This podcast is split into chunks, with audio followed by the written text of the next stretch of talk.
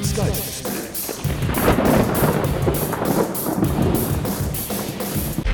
Hallo, grüß Gott, moin moin, wie auch immer und herzlich willkommen zur 405. Ausgabe von Dübels Geistesblitz.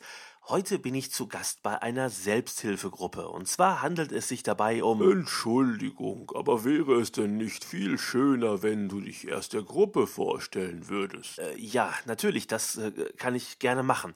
Ähm, ja, hallo, ich bin der Dübel. Hallo. Und was ist dein Problem? Äh, mein Problem? Nun, dies ist eine Selbsthilfegruppe für Menschen mit auffälligem Verhalten in sozialen Netzwerken. Hier können wir ganz offen über unsere Probleme beim Umgang mit Facebook, Twitter und Instagram reden. Also eigentlich habe ich da nicht wirklich... Na, na, na. Na gut, äh, vielleicht schaue ich etwas zu häufig bei Facebook rein und gucke, ob jemand etwas zur jeweils aktuellen Geistesblitzfolge geschrieben hat. Wie oft am Tag? Äh, Am Tag? Vielleicht einmal. Ey, der lügt doch. Hashtag Pinocchio. Tanja, keine Anschuldigungen. Unser Gast ist bestimmt selbst daran interessiert, vollkommen ehrlich zu uns zu sein. Boah. Naja, vielleicht zweimal. Fernseh, Radio und Internetfutzis, die sagen doch alle nicht die Wahrheit. Danke, Merkel. Horst, das gilt auch für dich. Keine Anschuldigungen. Dreimal? Och, nun sagen Sie doch schon, wie oft Sie da wirklich gucken. Rita, muss es denn wirklich sein, dass ich jetzt hier alle ermahnen muss? Ja, ist ja gut. Also ich gucke einmal die Stunde auf die Dübels Geistesblitz Fanpage, äh, um danach zu sehen, ob jemand was geschrieben hat. Und auf die Dübels Geistesblitz Homepage und bei Twitter und Instagram. So, bitte, es geht doch. Und jetzt, wo du dich vorgestellt hast, können wir auch unser Interview führen. Ja, also Sie sind der Leiter dieser Gruppe. Was Sie hier tun, das haben wir ja nun schon geklärt. Die Frage, die sich mir aber stellt, ist, braucht man wirklich so eine Selbsthilfegruppe? Nun, wir sind hier ja zusammengekommen, weil wir alle nicht mehr so wirklich glücklich sind damit, wie wir uns in sozialen Netzwerken verhalten.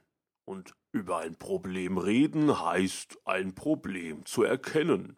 So wie Tanja hier. Tanja ist 15 Hallo. und Tanja steht auf rosafarbene Einhörner jede Woche, irgendeinen anderen Filmstar oder Sänger und sie hat eine Hashtag-Überfunktion. Eine Hashtag-Überfunktion? Meine Mutter, Hashtag Best Mommy of the World, hat gesagt, ich benutze viel zu häufig Hashtags. Also bin ich, Tanja, Hashtag That's Me, hier in die Selbsthilfegruppe gekommen, um dort mit anderen über mein Problem zu reden. Hashtag alle in einem Boot. Tanja benutzt quasi in allen Situationen Hashtags, wie sie zwar bei Twitter und so auch Sinn machen, aber im wahren Leben ist das eben auch für andere sehr irritierend zu hören und es behindert eben auch die Kommunikation mit ihr. Und ich muss mir das echt abgewöhnen. Hashtag Fight Baby. Denn jedes Mal, wenn ich Hashtag sage, Hashtag, Hashtag,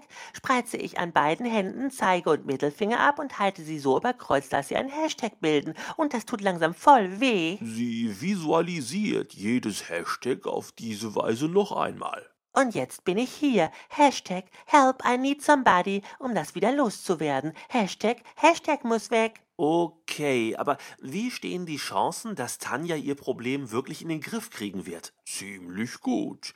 Geteiltes Leid ist halbes Leid. Darum reden wir ja über unsere Probleme. Und dadurch, dass sich die Teilnehmer dieser Gruppe eben auch alle mental unterstützen, sind schon innerhalb kürzester Zeit beachtliche Erfolge möglich. So, so. Rita beispielsweise ist Hausfrau, 54 Jahre alt und hatte bis vor vier Wochen noch große Probleme damit, Kochvideos bei Facebook unkommentiert stehen zu lassen. Die haben sich da aber auch teilweise Sachen zusammengekocht, egal was sie da gekocht haben, immer ordentlich Käse drauf, damit er sich schön zieht und das sieht dann im Video so wahnsinnig stylisch aus. Natürlich überbacken wir doch jetzt einfach alles mit Käse. Rita, wir hatten so schöne Erfolge. Jetzt nicht alles kaputt machen. Aber es ist doch auch wahr, wenn ich sowas schon sehe. Da machen die ein Video und zeigen, wie man Creme Brûlée macht. Auflaufförmig in Wasserbad, karamellisieren mit einem kleinen Bunsenbrenner. Alles toll. Aber dann verwenden die Vanillearoma. Vanillearoma. Können Sie sich das vorstellen? Rita. Da gehört richtige Vanille rein. Und das habe ich dann auch unter das Video geschrieben. Ob die denn noch ganz richtig ticken. Das kann man den Leuten doch so nicht nicht zeigen. Peter, denke daran, was dich hierher geführt hat. Ich, ich will doch nur, dass. Die sollen doch. Die sollen doch nur richtig kochen. Ähm, was hat sie denn hierher geführt? Sie hat einen YouTube-Filmer gestalkt, der ein Kochvideo anfertigte, in dem er einen traditionell rheinischen Sauerbraten mit Rindfleisch zubereitete. Dafür nimmt man Pferdefleisch. Ja, das mag sein, aber da muss man dem Mann nicht einen Pferdekopf auf seine Motorhaube ritzen. Ja, ja, ja, ja. Der arme Mann dachte, es wäre ein Zeichen der Mafia. Das ist aber auch schon ein wirklich harter Fall, oder?